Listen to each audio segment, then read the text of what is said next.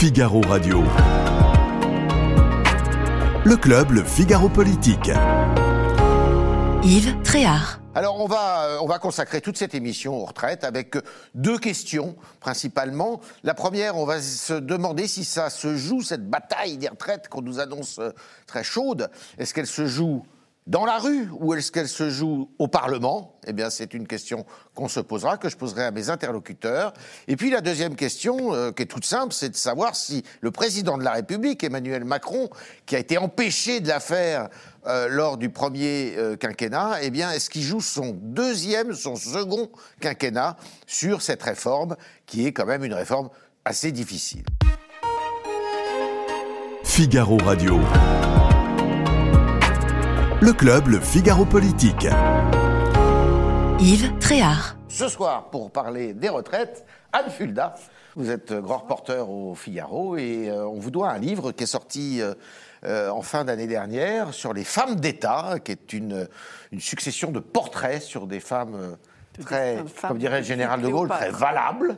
Euh, et euh, vous, on vous doit justement le portrait d'Elisabeth II, euh, qui nous a quittés l'année dernière. Marie-Cécile Renaud, bonjour. Vous, vous êtes rédactrice en chef adjointe au Figaro Économie. Euh, les retraites, ça n'a aucun secret pour vous. Ne Donc ça. on va rentrer dans les détails avec vous. J'essaye de mettre un peu la pression, mais euh, vous inquiétez pas, ça va très bien se passer. Charles Aigu, vous êtes grand reporter au Figaro euh, Magazine. Et ce soir, notre invité, Roland Quérol, politologue, euh, que tout le monde connaît évidemment, puisque euh, votre avis est autorisé sur les radios, les télévisions que l'on regarde assidûment.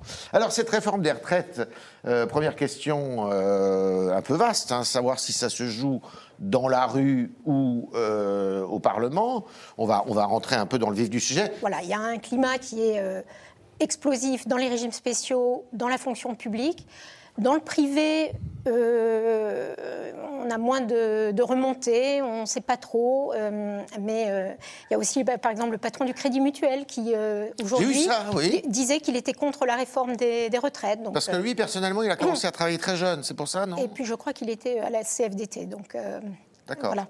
Après, la question est de savoir si ça va tenir, euh, si la, contestation va tenir, si les syndicats vont être dé- dé- débordés par leur base, débordés par ce phénomène euh, récent des collectifs. Et puis, la bataille de la rue, euh, elle n'est- pas gagnée, hein, euh, parce que il y avait un sondage qui montrait que les, Français euh, étaient convaincus de la nécessité d'une réforme. hein. Les Français ont compris qu'il y avait un allongement de l'espérance de vie, que les régimes de retraite étaient déficitaires sur les 25 prochaines années, que si on ne faisait rien, ben, le régime par répartition était mis en danger. Donc, les- il y a une forme de résignation finalement. Depuis le temps qu'on parle de cette réforme des retraites, euh, depuis 2017, mais bon, euh, il y a une forme de résignation. euh, et donc, euh, on va voir si, si la contestation va prendre et va tenir. Et, et bon, les syndicats sont unanimes, donc ils, sont, ils sont tous alignés, mais la stratégie n'est pas complètement arrêtée, euh, savoir si on fait des, des mouvements, un mouvement euh, pérenne ou si on fait des journées saut de mouton. Euh, certains ont été échaudés par la loi travail en 2015. Il y avait eu 14, euh, 14 euh, journées de manifestation étendues sur plusieurs, plusieurs semaines. Au final, ils n'ont pas gagné. Donc, ils se demandent s'il faut changer la- de stratégie, si voilà, il faut C'était faire. la loi El Khomri Oui, tout à fait. D'accord. Qui avait donné lieu d'ailleurs à, à des violences aussi. Oui, hein. alors voilà, ça aussi, c'est une, une interrogation. Est-ce qu'il va y avoir irruption de la violence? En 2010, il n'y avait pas, euh, enfin, il n'y avait pas de black bloc à l'époque. C'est un phénomène qui est plus récent, qui a émergé justement en 2015 avec euh, la réforme, euh, la, la loi travail El Khomri, puis les gilets jaunes.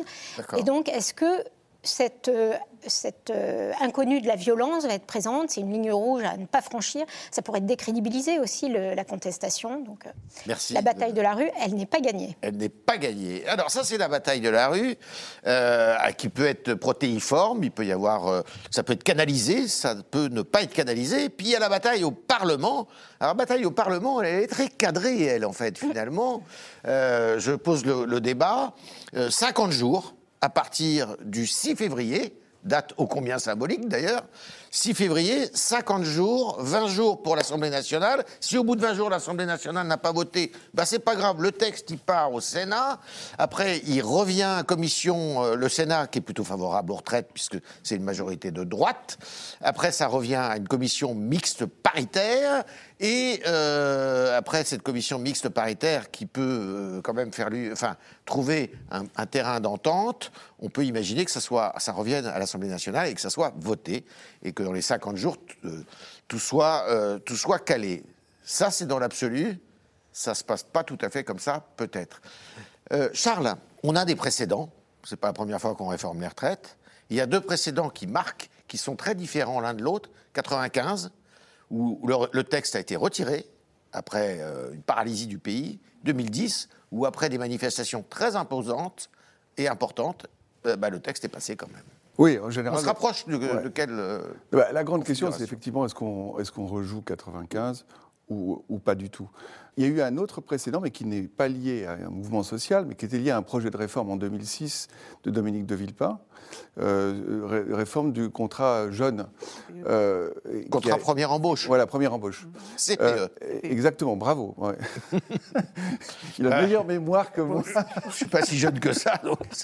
Mais non, c'est intéressant par rapport à la question qu'on se pose, puisque on voit bien que ça- ça- le- la préparation politique de cette loi est assez bien faite, et que vous avez décrit le rythme euh, du vote. Euh, il semblerait que cette loi sera votée. Euh, il peut se passer évidemment, il peut y avoir des incidents de séance. La question principale est de savoir si les républicains vont rester solidaires du projet gouvernemental, mais ça, ça semble être le cas. Il y a une vraie conviction d'Éric Ciotti dans ce sens. Il y a un suspense assez faible pour le moment sur ce point-là. Mais on l'a bien vu en 2006, c'est pas parce qu'une loi est votée au Parlement qu'elle est promulguée par le président de la République. Et si la, rue euh, réussit à construire une protestation dans la durée, on peut se retrouver dans une situation où finalement cette loi, euh, bien que votée par le Parlement, n'est pas promulguée par le président.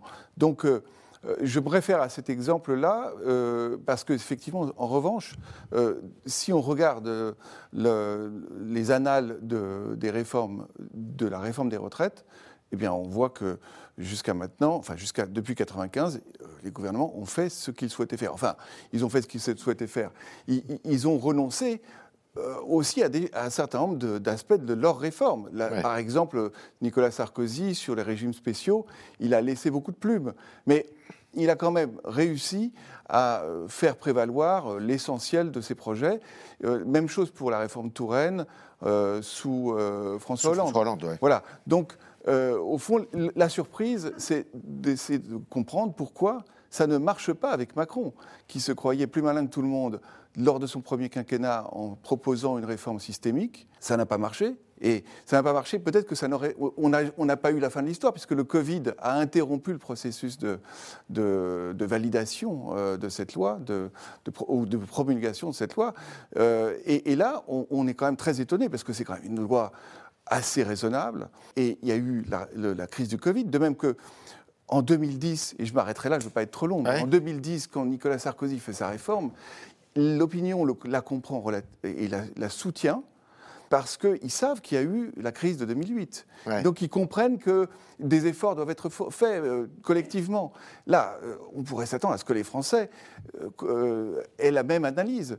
Et c'est peut-être d'ailleurs un peu le cas d'une certaine façon. Mais malgré tout, ils se- les sondages montrent qu'ils sont contre cette réforme. Donc il y a quelque chose, il y a un problème Macron euh, que- qu'il faudrait élucider, qu'on va peut-être élucider ensemble. Roland, est-ce que finalement, c'est pas. Et, Marie-Cécile le soulignait, euh, on ne sait pas trop dans le privé, mais est-ce que, c'est, est-ce que ça ne se joue pas dans les rangs de la fonction publique, des agents des services publics? Est-ce que c'est, c'est pas là que les forces de résistance principales existent, sont, et que c'est pas là que ça se joue finalement? Bah, ça se joue forcément là, puisque c'est là que les gens sont syndiqués. Donc euh, là où les syndicats En plus, oui. ont des forces de mobilisation, c'est évidemment là. Euh, à votre question, est-ce que le Parlement est la Oui. rue? Au, au fond, c'est le Parlement, c'est joué. Euh, On fait comme s'il y avait un débat, il n'y en a plus. Ouais. Euh, alors, il y aura du bruit au Parlement hein, à partir du 6 février. Ça va cogner, on peut faire confiance à la NUPES et au Rassemblement national pour faire le buzz. euh, on s'ennuiera pas, Ouais. ni au Parlement, ni à ceux qui auront le courage de regarder ces débats. Mais l'issue est probable, enfin, Ouais. plus que probable. Sur les 62 députés euh, du parti Les Républicains, il y en a une bonne cinquantaine qui sont prêts à le voter. Alors, même si la petite quinzaine qui aujourd'hui veut pas continue à pas vouloir, bah, ça suffit largement à faire une majorité absolue. Le Sénat suivra. Donc, on peut jouer au suspense, mais pff, il n'y en a pas. Alors, il reste cette histoire de la rue. Oui. La rue, ça veut dire quoi? Ça veut dire les sondages, ça veut dire les grèves, et ça veut dire la mobilisation dans la rue. Euh, et au fond, euh, on a toujours le même scénario. Euh, 95, 2010, euh, 2017, 2019, on a le même scénario. Sauf que là, la CFDT s'est ajoutée aux syndicats qui appellent à la mobilisation, et ça n'est pas rien, c'est le premier syndicat de France, notamment dans le privé. Mais enfin, on a chaque fois une première journée de mobilisation avec, nous dit le ministère de l'Intérieur, 800 000 personnes dans l'ensemble de la France, chaque fois le même chiffre. Les syndicats disent corriger en disant 1,5 million et demi à 2 millions. OK, c'est du monde.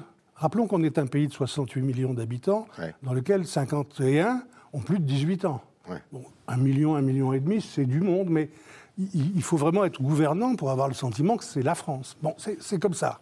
Euh, on ne veut pas énerver trop euh, ce million et demi-là. Et, et- et ça risque d'être à peu près la même chose. La nouveauté, c'est que désormais, les services de renseignement font savoir leurs prévisions. Ça, c'est une chose qui n'existait pas avant.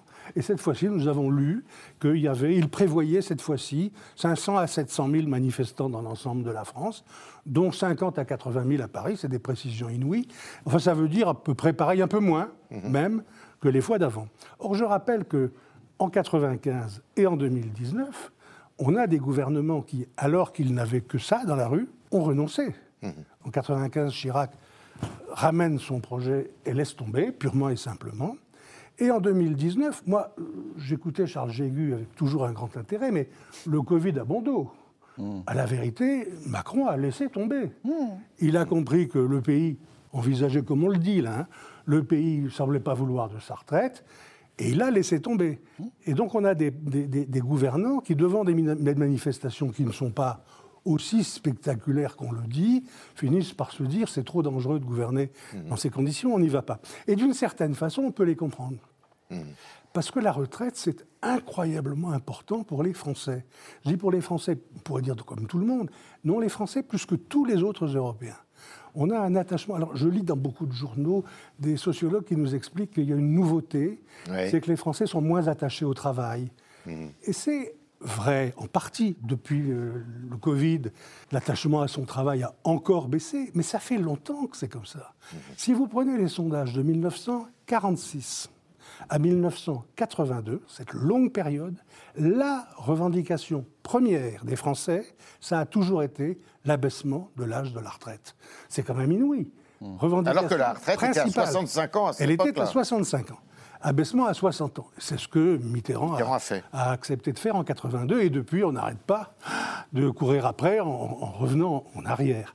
Euh, mais ça veut dire qu'il y a quand même en France un attachement incroyable à la retraite et un attachement au travail qui est moins fort qu'ailleurs et qui est devenu encore moins fort.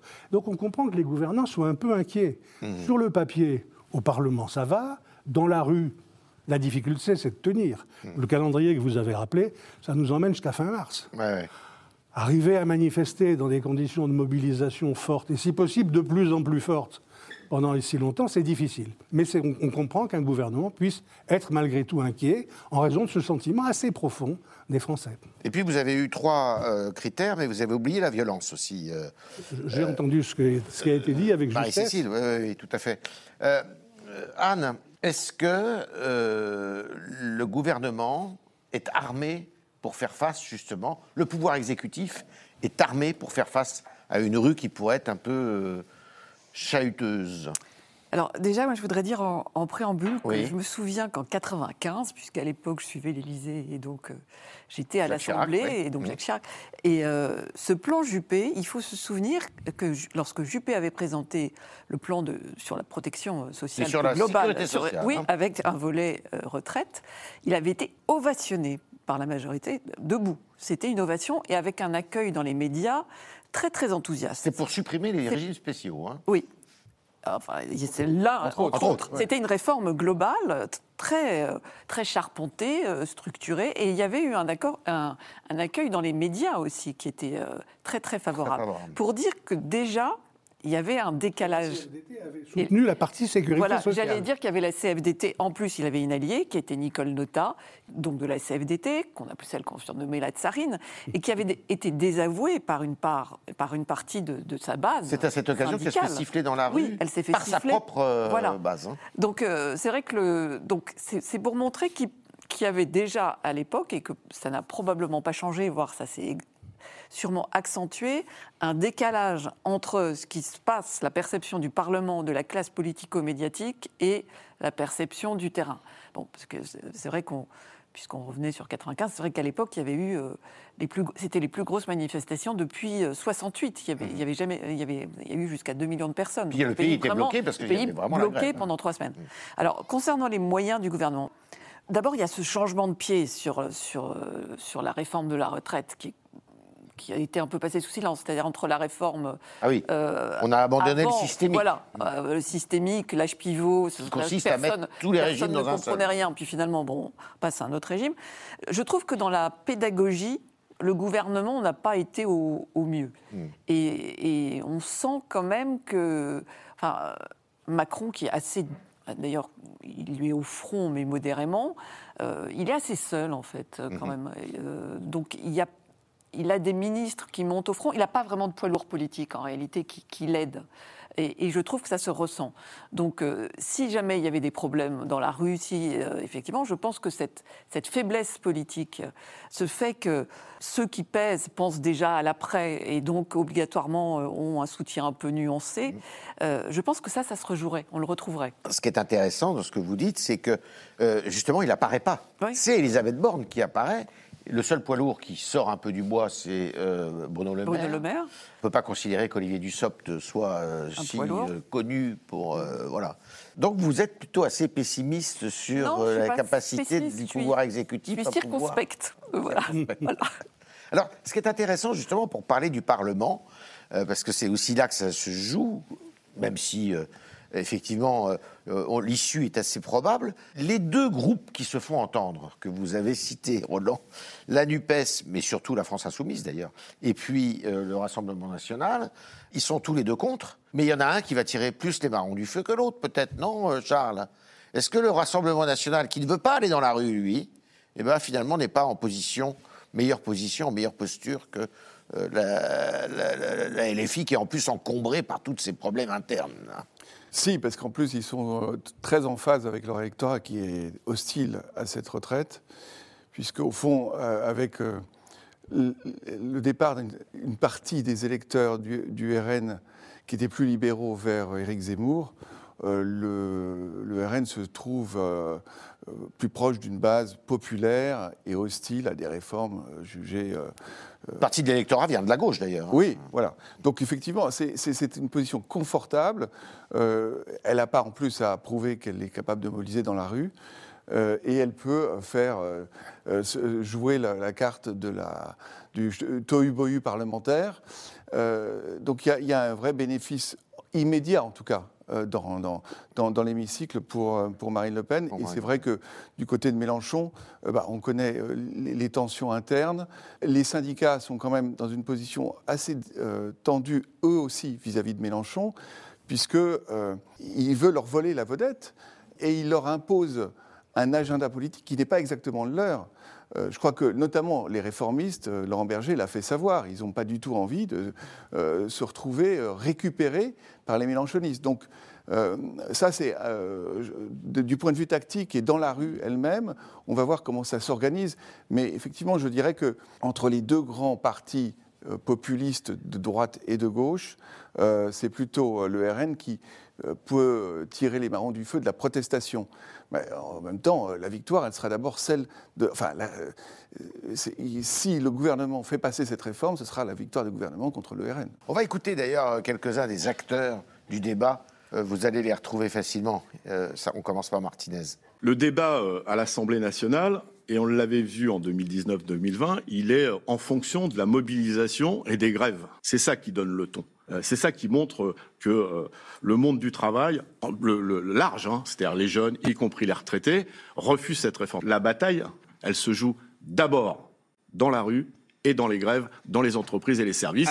Et je souhaite qu'il y ait un relais, évidemment, euh, quand euh, la mobilisation est forte. Il y a toujours un relais euh, à l'Assemblée Par exemple, nationale. On a rencontré euh, l'ensemble des forces de la NUPES pour euh, leur donner nos positions syndicales et je souhaite qu'elles soient reprises. au bien endroit pour débattre. Le problème là encore, c'est que le gouvernement nous dit vous aurez un temps de débat qui sera extrêmement réduit. Alors une fois qu'on a épuisé ce temps de débat, eh bien c'est le texte s'en va au Sénat euh, et puis euh, on laisse les parlementaires Vous sur leur passage Un texte peut arriver, un débat peut commencer. On sait comment il commence, mais on ne sait pas comment il se termine. Regardez le nombre de textes euh, qui sont arrivés au Parlement à la fin. Moi, je pense que euh, Emmanuel Macron, si le pays venait à se bloquer, si le Parlement ne pouvait pas faire son rôle, il pourrait, comme sur l'immigration d'ailleurs, peut-être demander l'avis des Français. Les syndicats, là, ils sont euh, unis pour le moment. Ils jouent aussi euh, une carte qui leur est propre parce qu'ils ont des renouvellements.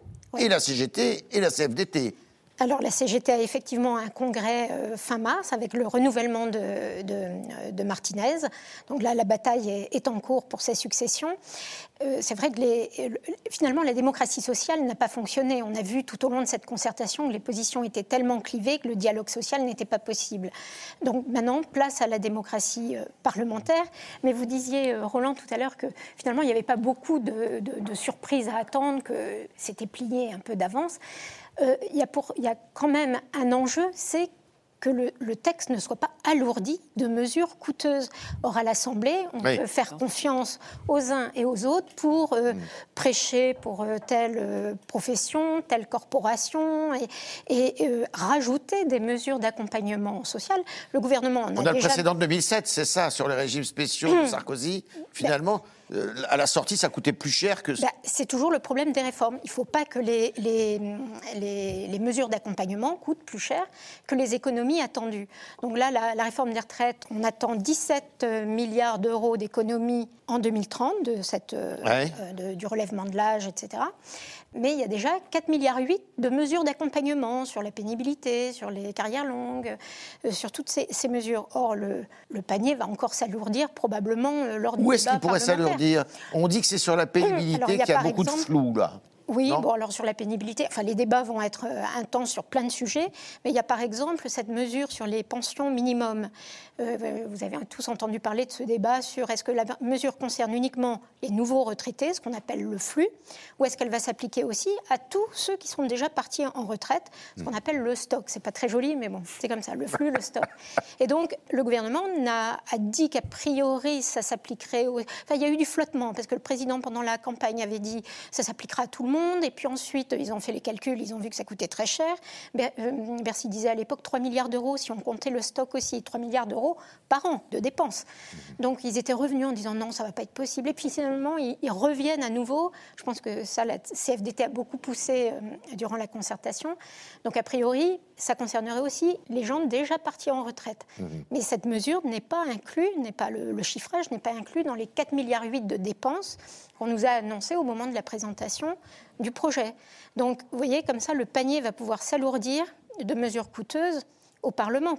Et donc, l'idée, c'est quand même de tenir pour que cette réforme, les efforts de tous, ne soient pas euh, grignotés, euh, obérés par euh, des concessions données à quelques-uns.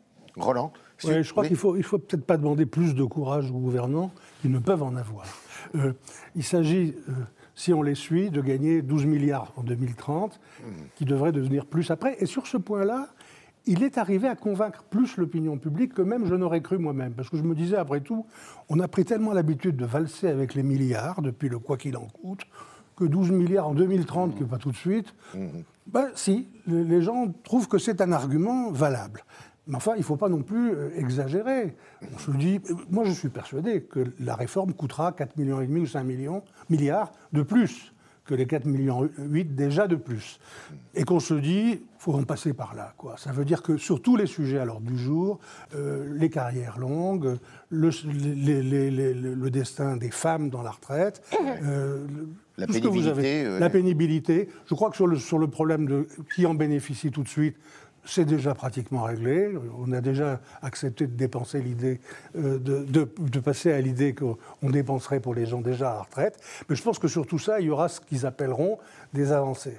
Ça fait partie. euh, le Parlement ne peut pas, devant un pays qui sera en partie bloqué, je ne sais pas si ça marchera ou- bien ou pas très bien, la mobilisation, mais ça suffira pour faire qu'un Parlement digne de ce nom, c'est-à-dire digne de parlementer, euh, acceptera des dépenses supplémentaires. Oui, mais le système de retraite, c'est un système contributif, c'est-à-dire que chacun cotise, certes, pas pour lui-même, on n'est pas en capitalisation, les, jeunes paient, les, actifs paient les retraites de leurs euh, parents, mais euh, c'est quand même un système contributif. On, a, on, touche une retraite à, hauteur de ce que l'on a cotisé. Or, toutes ces mesures qui sont accordées aujourd'hui le sont à des gens qui n'ont pas cotisé pour. Donc, c'est normal qu'il y ait une part de solidarité. Le système a toujours fonctionné comme ça. Mais euh, voilà, le- la générosité sur certaines mesures euh, le- le- la nature contributive du système. Et il faut que- quand même que chacun s'y retrouve au bout du compte. Est-ce que vous sentez, Anne, que dans le pays, il y a euh, un parfum, justement, de blocage? Non, mais je, je sens ce que ce qu'observe. Enfin, c'est pas que je sens, c'est que je, je vois, je lis, j'observe qu'il y a, il y a une sorte de, de fatigue, enfin de euh, qui, se traduit soit par de la résignation, soit par euh, Ouais. l'exaspération. Euh, et la fatigue, elle est liée au, au contexte économique euh, général qui, qui frappe tout le monde. Ouais. Euh, donc, donc c'est sûr que cette, cette réforme qui, a- qui apparaît comme une manière de demander encore des, des efforts peut envenimer la situation. Mais on peut aussi avoir euh, une majorité qui se dit bah, on n'a pas le choix. C'est vrai qu'il y a quelque chose qui est assez parlant quand même, c'est lorsqu'on on regarde la carte des pays qui nous entourent, euh, de l'âge de départ à la retraite dans les C'est pays assez européens. impressionnant, hein. Euh, la France est quand même... euh, Ça confirme ce que Roland disait tout à l'heure. Totalement isolé. Ouais. Donc, et puis ça fait, tout à l'heure, euh, on disait que ça, ça faisait quelques années, mais euh, en, en 91, Michel Rocard, il, euh, il euh, mettait le point, il mettait le. C'est que ça allait le- faire sauter je ne sais combien voilà, et Donc, euh, donc c'est quand même il y a un moment où il, où il faut, il faut, il faut faire des, re- des, des réformes. Bon, et là, c'est un peu tard. Et puis c'est vrai que l'autre question qu'on peut se demander, c'est pourquoi ça n'a pas été fait dans les premiers mois euh, du premier quinquennat de Macron. Mais, euh, Oui, mais c'est parce parce que que comme toutes les réformes difficiles, c'est toujours à ce sans doute, moment-là c'est qu'il faut faire les réformes. c'est qu'il y avait de la, la peur, là. Sûrement. Mais est-ce que les... Oui, euh, Charles Non, non, parce que je, un élément possible d'échec, parce qu'on a le sentiment que politiquement ça peut tenir, et si ça tient, euh, bah, les gens peuvent toujours s'a- s'a- s'animer beaucoup dans la rue, mais Oui. la réforme sera votée. Mais un, un- un élément d'échec, et 95, ce que disait Anne sur 95 m'a- fait penser à ça. Si ça marche pas en 95, c'est parce que Chirac fait le contraire de sa campagne. Ouais. Euh, Et donc là, il y a- il y, a une contradiction très C'était la fracture sociale. Oui, oui. Et, et voilà, euh, donc il fait. euh, bon, donc euh, la gauche a pu s'engouffrer dans cette brèche. Et euh, il y a, il y a une- un, un problème avec Macron, je je disais tout à l'heure, c'est-à-dire qu'il a, il a, et il y a une vidéo virale en ce moment qui circule, qui est absolument mortelle pour lui. Et vous demandiez, vous disiez, il, il apparaît nulle part. On comprend qu'il apparaisse nulle part. Il dit brillamment pourquoi il ne faut pas faire la réforme qu'il est en train de faire. Donc, il y a euh, toujours, déjà, il nous a fait le coup avec le nucléaire, mais là, il nous refait le coup avec la réforme des retraites. On va la faire, mais, euh, c'est justement le truc que je voulais pas faire parce que j'étais tellement intelligent que bon. Donc, il il peut y avoir une cristallisation anti-Macron. On sait bien qu'elle existe de toute façon, qui peut prendre le pas sur euh, le sujet des retraites. Qui, euh, effectivement, euh, on l'a compris, les Français ont pigé, ont bien compris qu'il fallait faire C'est quelque d'ailleurs chose. la voix que le Rassemblement national, Voilà. d'ailleurs par la voix de Chenu, donne en disant, en gros, si on faisait un référendum. C'est un peu ça. Et on sait que les Français, quand il y a un référendum, Voilà, mais on sait ils a répondent pas. pas à la question. Mais on sait qu'il n'y en aura pas. Mais il y en a, on sait qu'il n'y en aura pas On peut toujours dire qu'un référendum, ça serait bien. Il n'y en aura pas.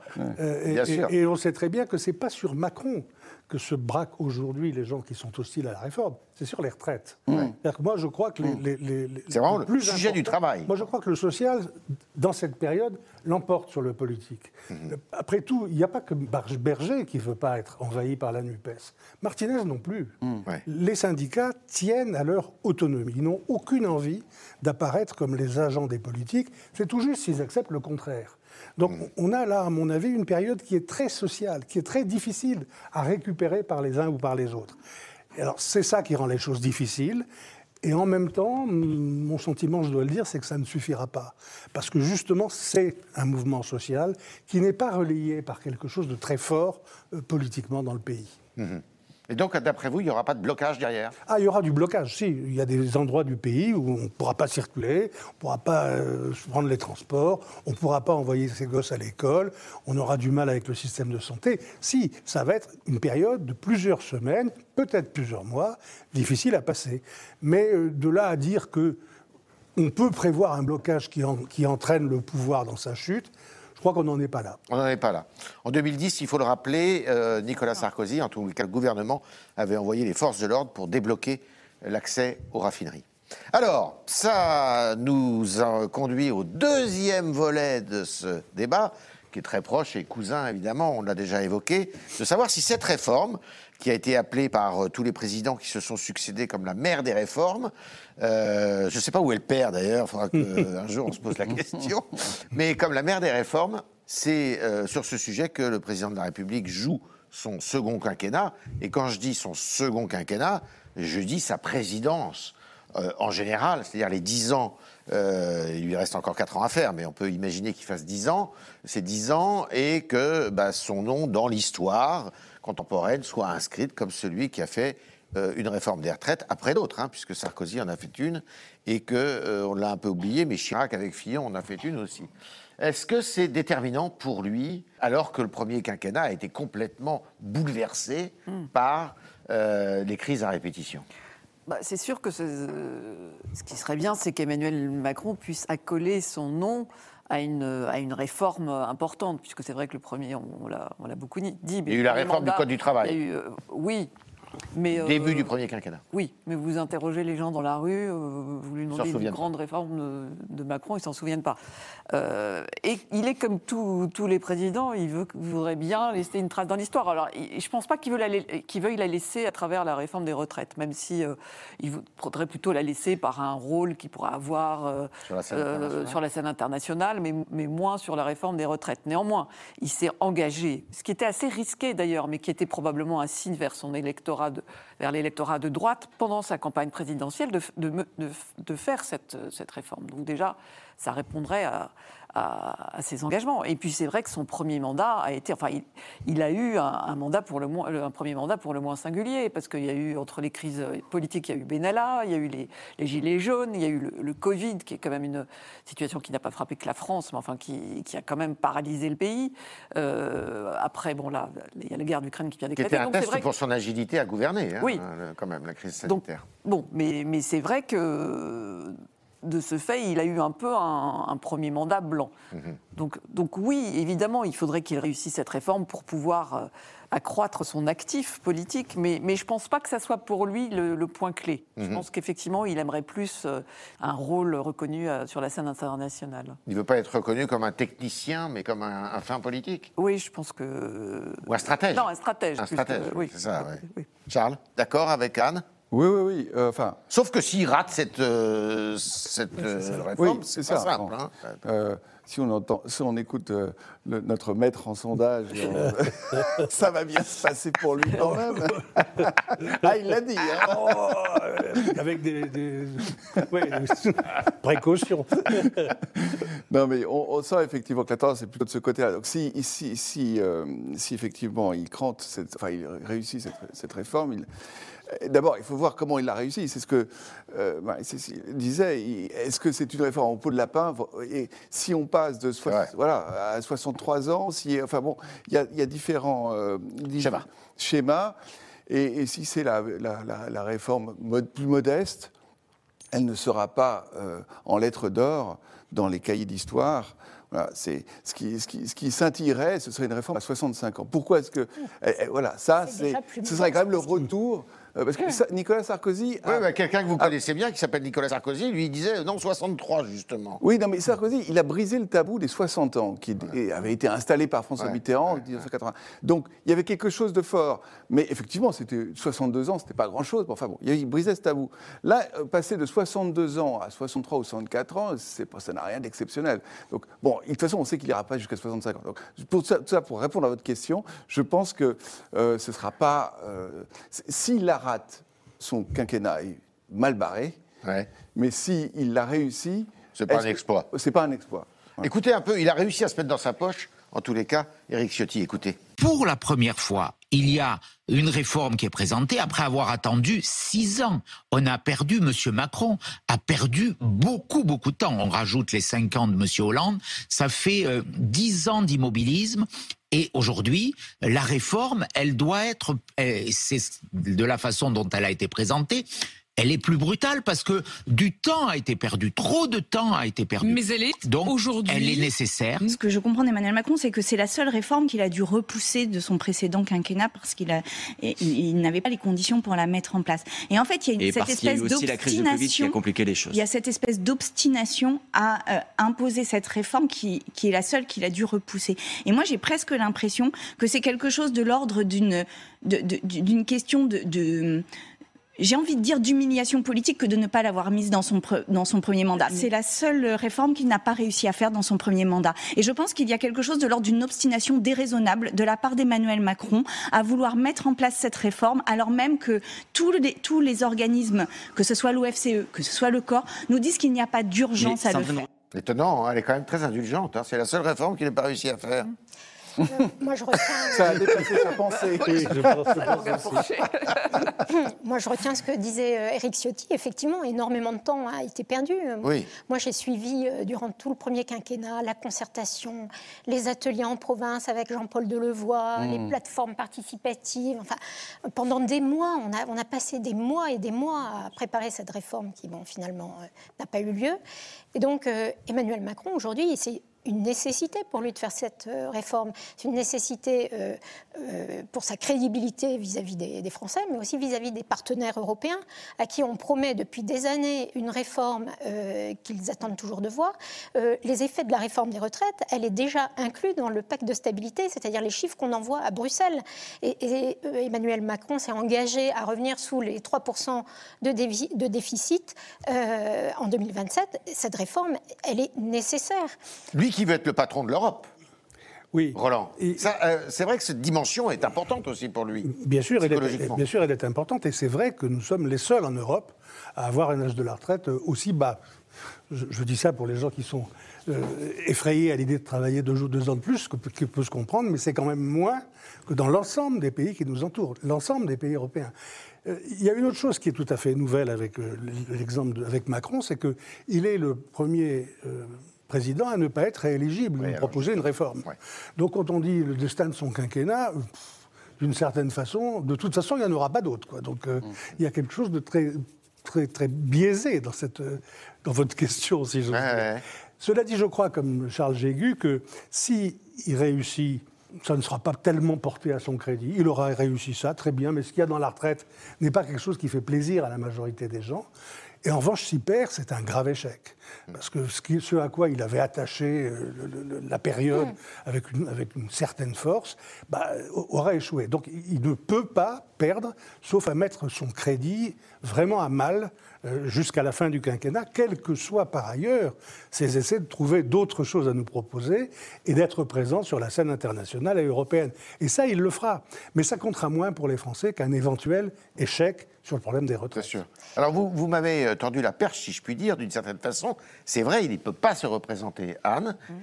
Et c'est peut-être une complication pour lui pour réaliser cette réforme. Pourquoi? Parce qu'on voit que les soutiens qui devraient être derrière lui, bah, ils disent pas tous la même chose. On a Bayrou qui tire d'un côté, on a Édouard Philippe qui tire de l'autre. On sait très bien que et l'un et même l'autre pense à 2027, puisqu'il l'a dit récemment. Il a dit c'est pas parce que. Il y en a un qui a dit qu'il je sais plus quel âge il a, mais enfin bon, euh, Ah il oui, pourrait y aller. Oui. Et puis, on voit que Bruno Le Maire, il joue sa petite musique aussi.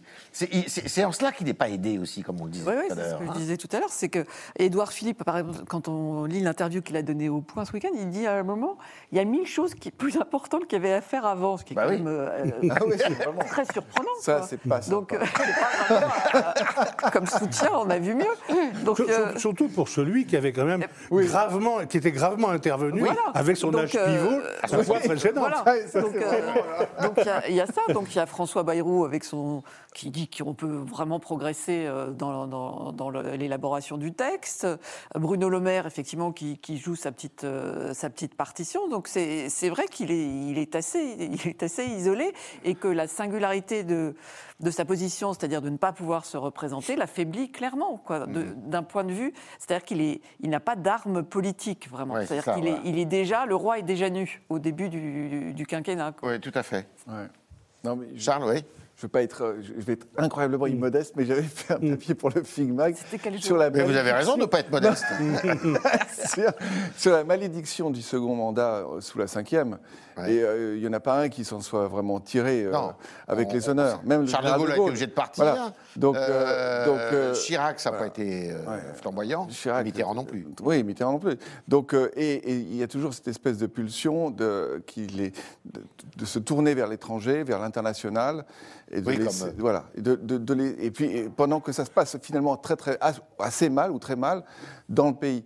Euh, et ben, écoutez, euh, s'il rate cette, réforme des retraites, on aura la confirmation que le se- euh, second mandat est un mandat, un mandat maudit. Mais cette Maudit. histoire n'est pas encore complètement écrite. Donc voilà. Oui. Dire qu'il y avait des choses, d'autres choses à faire en priorité, c'est bien gentil, mais avec quels moyens?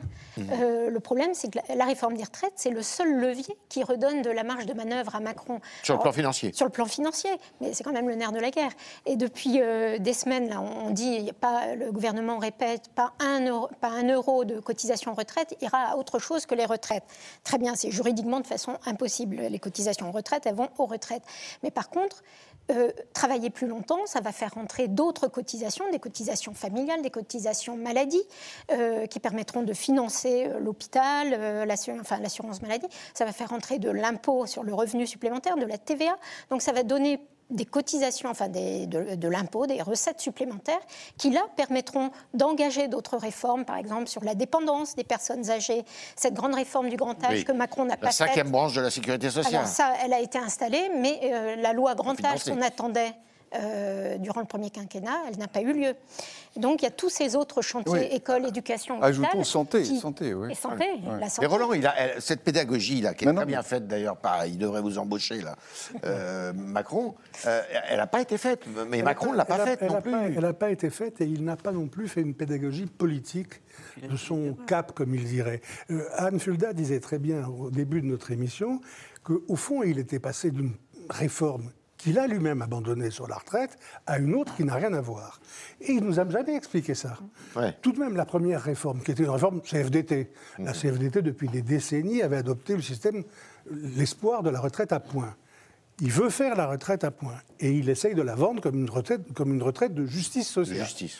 Et il y avait plein de mesures qui étaient censées aller dans ce sens, que d'ailleurs les Français n'ont pas bien comprises. Les sondages montraient que cette dimension centrale de la loi ne leur paraissait pas évidente. Bon, c'était ça quand même. C'était même une idée. boîte à claques parce qu'il y avait les médecins, il y avait les Voilà, avocats, tout, tout le monde a fini par penser c'est juste pour tout le monde sauf pour nous. quoi. Ça ne pouvait pas marcher. Bon, il laisse tomber. Et il revient trois ans après en nous disant euh, ben, j'ai une réforme. Il ne nous parle pas du tout du fait qu'il a abandonné la retraite à points, ce qui est quand même. Il nous a vendu ça pendant des mois. Il ne nous en parle pas. Et il nous dit ce qu'il avait refusé exactement à l'époque. Il faut faire une réforme purement financière pour assurer euh, le- le- le- le- la lutte contre le déficit du la- système et le sauver à jamais, sauver le système de répartition. Mais enfin, ce cheminement, qu'est-ce que ça veut dire? Pourquoi il l'a fait? Pourquoi il nous dit ça? Pourquoi il dit des choses qu'il reprochait aux autres de dire au moment où il présentait sa réforme? Là, je crois qu'il n'a pas expliqué et que ça fait un, un drôle d'effet. C'est pas seulement que les gens ne veulent pas travailler plus, c'est d'abord ça. Mais il y a aussi à, à quoi il joue, qu'est-ce qu'il fait? Il nous a expliqué le contraire il y a peu d'années. Il y a donc quelque chose qui va pas bien. Et, et je pense que du coup, politiquement aussi, ça jette, un- ça, ça- ça jette une petite ouverture à tous ceux, vous le disiez, dans la majorité, qui se sont mis à penser à 2027. Euh, si le président n'a pas sur ça, mais sur quoi d'ailleurs? Sur quoi y a-t-il aujourd'hui un cap Macron qui soit singulier Qui nous dise dans la vie politique française, voilà quelqu'un qui a réussi un coup incroyable. D'un coup, à une présidentielle, il arrive et il dit et gauche et droite, un jackpot incroyable, et il met par terre et la gauche et la droite. Développé, cela dit. Oui, mais non, non, non, c'est pas ni gauche ni droite, c'est et gauche et droite, ce qui est quand même très différent. À mon avis, c'est très différent. Et en effet, tous les deux, tous les deux s'effondrent et, et elles restent l'une et l'autre dans un état extrêmement compliqué, disons difficile pour, pour, pour être gentil avec elles. Et, et- mais, mais du coup, qu'est-ce qui reste de ce cap macronien? Où c'est? Qu'est-ce que c'est l'originalité par rapport à la politique française? On lui reconnaissait ça au moins. C'était difficile, il était parfois incompréhensible, il était un peu arro- arrogant, euh, il n'était pas proche des gens, mais il avait envie de changer notre système politique vers quelque chose qui paraissait plus moderne, plus neuf, peut-être plus juste. Et finalement. Qu'est-ce qui reste de tout ça? On n'a pas. C'est pas la réforme sur la retraite qui va le, le- le- le stabiliser de ce point de vue. Non. Charles? Non, ni, ni finalement euh, la manière de gouverner, puisqu'il a commencé en président. Nouveaux usages, nouveaux visages. Oui, oui, mais il a, il, a, il a commencé en président jupitérien et vertical, euh, euh, très dans les purs de la Ve C'est l'opposé République, de sa campagne. d'ailleurs. à l'opposé de sa campagne. Oui. Puis il a pris conscience avec l'insurrection des Gilets jaunes qu'il fallait se montrer euh, plus proche du terrain. Donc il a mis en route toute une mécanique de consultation citoyenne, etc. Il en a parlé d'ailleurs pendant la, la campagne présidentielle. Il a confié à Bayrou le soin d'animer le Conseil national de la réforme. De la refondation. De la refondation, excusez-moi, tous ces noms qui changent. Moi, c'est comme l'ENA, si vous voulez, j'étais habitué à l'ENA, je ne sais même plus comment. Bon, donc, euh, euh, il, il a fait tout ça, et en même temps, il gouverne avec euh, le 49.3, et Ouais. donc, euh, la lecture, la, la lisibilité de, de- de- de son action et, de, des- et n'est pas du tout euh, ass- ass- assurée, pour, pour- y compris pour les historiens. C'est, euh, si, il y a quelque chose qui est clair, c'est, le en même temps. Voilà. Ouais. À la fois 49.3, à la fois consultation, à la fois, etc. Bon. Est-ce que, euh, Marie-Cécile, il y a un risque de gilet jaunisation Difficile à, difficile à dire, difficile à prédire, mais effectivement, cet élément de violence est maintenant euh, présent. Est-ce qu'il y aura des black blocs dans les, dans les cortèges? Est-ce que les hum, syndicats vont être débordés par euh, les collectifs informels? C'est une réalité. On, a vu ces collectifs à l'œuvre. euh, à la SNCF avec les contrôleurs euh, à la période de Noël, les, syndicats ne voulaient pas de, grève à la période de Noël. Ils voulaient réserver leurs forces et leurs leurs troupes pour la, réforme des retraites. Mais euh, c'est parti, c'est parti sur les réseaux sociaux et, les syndicats euh, voilà, ont- sont vidés un peu de leur légitimité. euh. Donc est-ce qu'il y aura une gilet jaunisation? Euh, Peut-être, mais je ne suis difficile à dire. Vous reviendrez pour en parler. Merci Anne Fulda, merci Marie-Cécile Renaud, merci Charles Jégu, merci Roland Quérol qui était euh, notre invité extérieur ce soir. Merci de votre fidélité. Vous avez bien compris que ce sujet, ben, il va revenir quasiment toutes les semaines, j'en suis certain, en tous les cas dans les prochains mois, puisque euh, cette euh, réforme des retraites eh bien, va rythmer la vie politique, la vie sociale, la vie tout court des Français, surtout s'ils n'arrivent pas à se déplacer et aller à leur travail.